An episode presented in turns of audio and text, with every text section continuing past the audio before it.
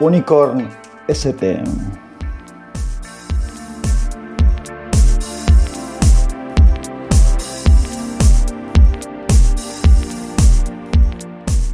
Capítulo 10. ¿Qué pasa con los vinilos?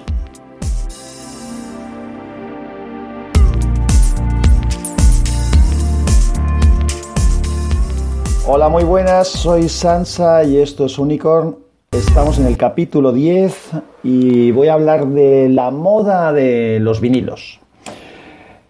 Es un tema del que quería hablar hace tiempo, casi todo hace tiempo que quiero hablar porque tardo mucho en grabar, entonces todo se me va acumulando. Pero no, no, en serio. Este es un tema del que quería hablar hace bastante tiempo y acabo de rematarme una noticia eh, en la que salió, esto hará ya tiempo, hará meses, en la que los, los Beatles habían sacado toda su discografía en vinilo, en una edición de lujo, e incluso una versión más especial aún en mono. No es en estéreo, sino en mono. ¿Estamos locos? Pues sí, de esto es de lo que vamos a hablar, de la moda de los vinilos. A ver, esto de, de, de comprar una colección hoy en día en mono, a mí personalmente no me cuadra. Es decir, que sí, que a lo mejor es como se escuchó originalmente, pero bueno, esto ya lo tenemos superado, lo del mono. Hay veces que este afán de lo retro se pasa de vueltas. Bueno, el caso es que yo ya hace mucho tiempo que decidí dejar de comprar vinilos. Y eso es algo que no va a cambiar ahora. ¿Por qué? Pues porque el disco de vinilo es algo completamente analógico. Por tanto, la música está circunscrita a su soporte. Y no puedo sacarla de allí a otro soporte si no es también de forma analógica, es decir, reproduciéndola y grabándola o en un cassette o un minidisc, o lo puedo convertir con un conversor MP3, pero siempre de forma analógica, es decir, reproduciendo de, manera completa el contenido del disco.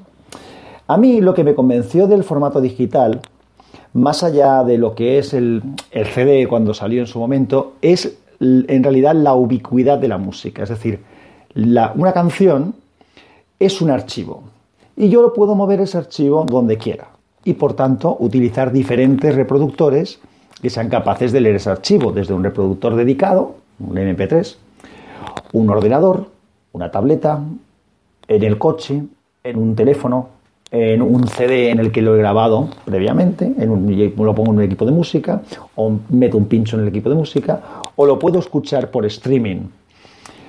La búsqueda es otra de las ventajas del formato digital en un soporte analógico, el avanzar, el retroceder o buscar algo es siempre más complejo y más complicado y menos eficiente.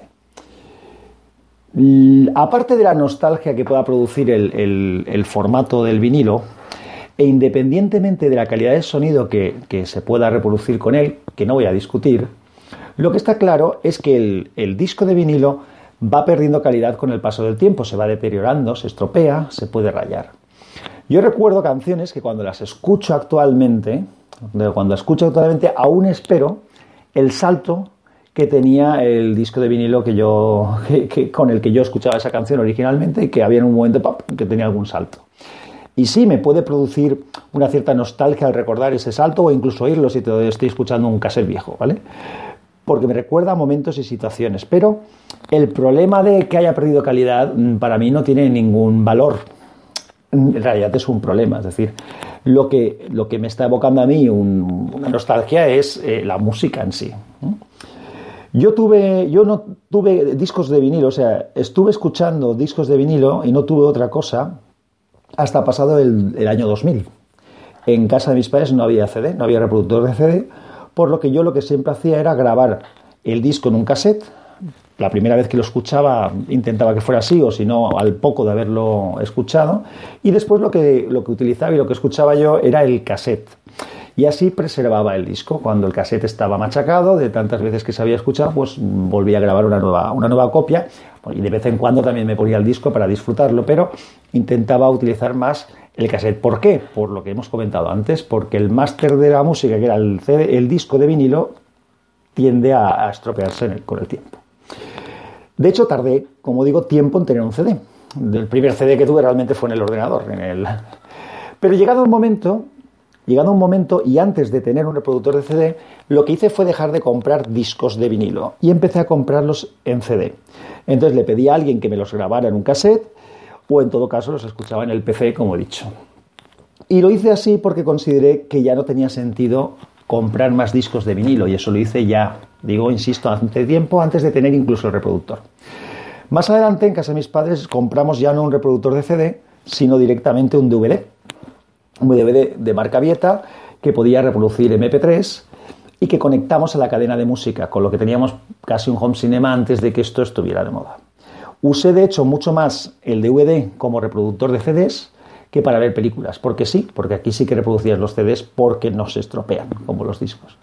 Cuando me independicé y me fui a vivir a, a mi propia casa, tampoco compré, no compré un equipo de música, sino que compré un receptor audio-vídeo, o sea, un Home Cinema Vieta, un modelo VR610, que es un 7.1 canales, con 100 vatios por canal, 6 altavoces de Neo 10, que es un modelo de Vieta, con carcasa de aluminio, más grandes de lo normal, de lo normal con dos conos de 88 milímetros, un tweeter de 10 milímetros y un subwoofer de 250 milímetros y 150 vatios. O un equipo, es un equipo eh, potente. Al amplificador este, al, home cinema, le conecto lo que quiero escuchar. Y tampoco tengo CD. seguí con la misma política que había tenido en casa de mis padres. Es decir, compré un DVD, marca Kiss, eh, que fue de los primeros en, en reproducir DivX, y que por supuesto no solo reproducía y reproduce, porque aún lo tengo, MP3, sino también otros formatos de audios como era Ogbordis. ¿eh? Bueno, volvamos en cualquier caso al tema que nos ocupa y es la moda y el resurgir de los vinilos. Uno de los motivos por los que yo creo que esto está de moda es porque le interesa la industria de la música y por tanto fomentan la moda todo lo que pueden. Si tú pones en valor el formato en el que la música se vende, es decir, el disco y lo que a él le rodea, dificultas la piratería porque lo que tú quieres tener es justamente ese disco. A esto se le une la tendencia a lo retro que también hay en, hoy, en día en, muchos temas, ¿vale? Perdón. Otros hablarán del tema del sonido y de temas de nostalgia y, demás, ¿vale? Y hay algo que, que, también defiende la gente de los discos de vinilo y es lo bonito de la ceremonia de poner un disco. Seleccionar el disco, sacarlo, limpiarlo, ponerlo en el tocadiscos, seleccionar la pista, colocar la aguja y que aquello empieza, empieza a mover. La verdad es que esto mola, toda esta liturgia está, está, chula. De hecho, la primera vez que mi hijo vio cómo yo ponía un disco y cómo aquello se ponía a girar, le flipó. Y es normal porque es un proceso muy físico que estás viendo, ¿no? Aún así, para mí prácticamente es equivalente a, al CD a nivel de satisfacción, quiero decir.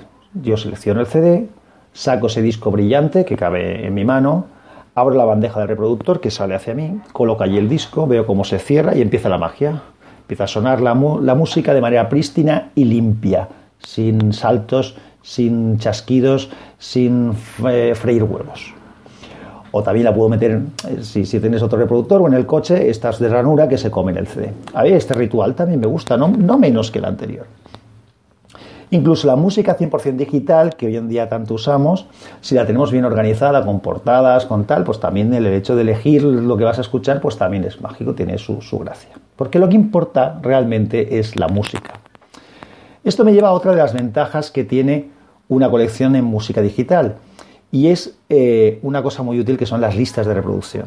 Algo que no es posible de hacer con un disco de vinilo o un cassette tenemos que ser conscientes de lo que hemos avanzado y valorarlo en su justa medida. Otro tema que se defiende de los vinilos es las portadas. Y aquí sí que es verdad que simplemente por el tamaño se puede disfrutar mejor de una portada y del diseño de la misma, del arte que tiene en un disco.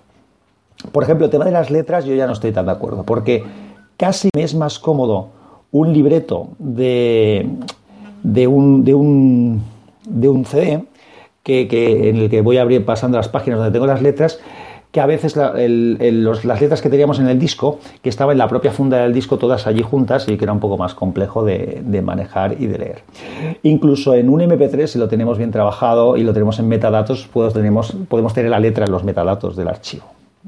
Lo de la portada, en cualquier caso, es algo auxiliar y siempre se puede acompañar el CD que uno compra o el DVD, me da lo mismo, con un estuche especial, si se quiere. pero estas cosas para mí son minucias, frente a las ventajas que realmente tiene el formato digital. Vuelvo a repetir y resumo. Ubicuidad para reproducirlo en múltiples soportes, facilidad de búsqueda y manejo, las listas de reproducción, posibilidad de copiar fácilmente y tener una copia en diferentes sitios, eso proporciona la seguridad de mantener el, archivo original en, condiciones, y el mantenimiento de la calidad del audio en el tiempo sin degradarse. Ojo que antes he dicho que mi hijo flipó cuando vio poner un disco, porque efectivamente una de las primeras cosas que compré cuando me independicé, aparte del home cinema que he comentado antes, fue un tocadiscos Kenwood. Además lo compré ya con un, preamplificador interno para poderlo pasar directamente a entrada de línea, que la conecto al home cinema, o poderlo pasar a un, a un minidisc y grabar directamente, o a un, lector conversor de, de MP3. Del minidisc hablaré en otro capítulo porque es un equipo que merece el que, el que hable de él. Bueno, pues con el minidisc yo lo que hice y con ese tocadiscos es convertir gran parte de, de mi colección de discos y cassette a formato digital. Yo, como digo, tengo colecciones de vinilo que, por ejemplo, que, compré en vinilo completamente, por ejemplo, los Dire Straits, de los que soy muy fan, y que después he acabado comprando todos los CDs, o sea que tengo las colecciones duplicadas. Así que lo que me resulta gracioso es que durante muchos años la gente, cuando entraba a casa y veía el tocadiscos, me preguntaba, ¿aún tienes un tocadiscos? Y ahora que es una moda, algunos me dicen, ¿te has comprado un giradiscos? ¡Qué guay! Pues debo ser raro porque yo soy de los que nunca he dejado de usar los discos, ahora sí que los pongo de vez en cuando, digo, pero no pienso comprar discos nuevos, como decía, ¿vale? Yo no me muevo por modas. Si lo hiciera, tendría que colgar una bicicleta en el comedor, porque ahora está de moda esto de la decoración cool. Todos los sitios donde tienen una decoración cool tienen una bicicleta colgada en, algún sitio. no, sé si habéis fijado en restaurantes, en, tiendas y demás. Esto es una coña que estaba haciendo. Bueno, es más, eh, hablando de, temas añejos, yo sigo escuchando cassettes. Los pongo en el Wallman y los, escucho con los auriculares o conectados al amplificador que comentaba antes o al, el equipo de música del coche. Y por supuesto también sigo escuchando mi minidisc. Y se escucha con los cassettes, por ejemplo, se escucha con la calidad que puede dar una cinta en el estado en que esté, ¿vale? Pero puedo disfrutar de mi música, porque al final, como decía, la música es la que me interesa. Si algún día vuelve también la moda de los casés, que de eso he oído hablar ya al respecto, no pienso caer tampoco. Y eso que debo de ser de los pocos que los usa aún. Y probablemente algunos caerán en lo guay y en lo cool y en la moda y se comprarán cassettes cuando los que tenían puede ser que los hayan tirado a la basura. Bueno, así es la gente, así son las modas. Eh, de modas de retro, de otro tipo de cosas, también hablaremos probablemente en algún otro capítulo. Y esto ya no da más de sí. Eh, sí que me gustaría que me contarais algo, qué pensáis vosotros de todo esto. Yo ya he dicho un poco lo cual es, cuál es mi opinión. Y nada, os emplazo al próximo capítulo que espero que grabe en breve porque tengo varios borradores ahí preparaditos. A ver si encuentro el hueco para, y la tranquilidad para poder grabarlos. Y nos vemos en, breve, eh, espero como ya he dicho. Un abrazo muy fuerte, os dejo con la sintonía de salida, ya sabéis, el, eh, Antarctic Breeze, el, tema Prometheus de Antarctic Breeze, y nos vemos en próximos capítulos. Chao, hasta pronto.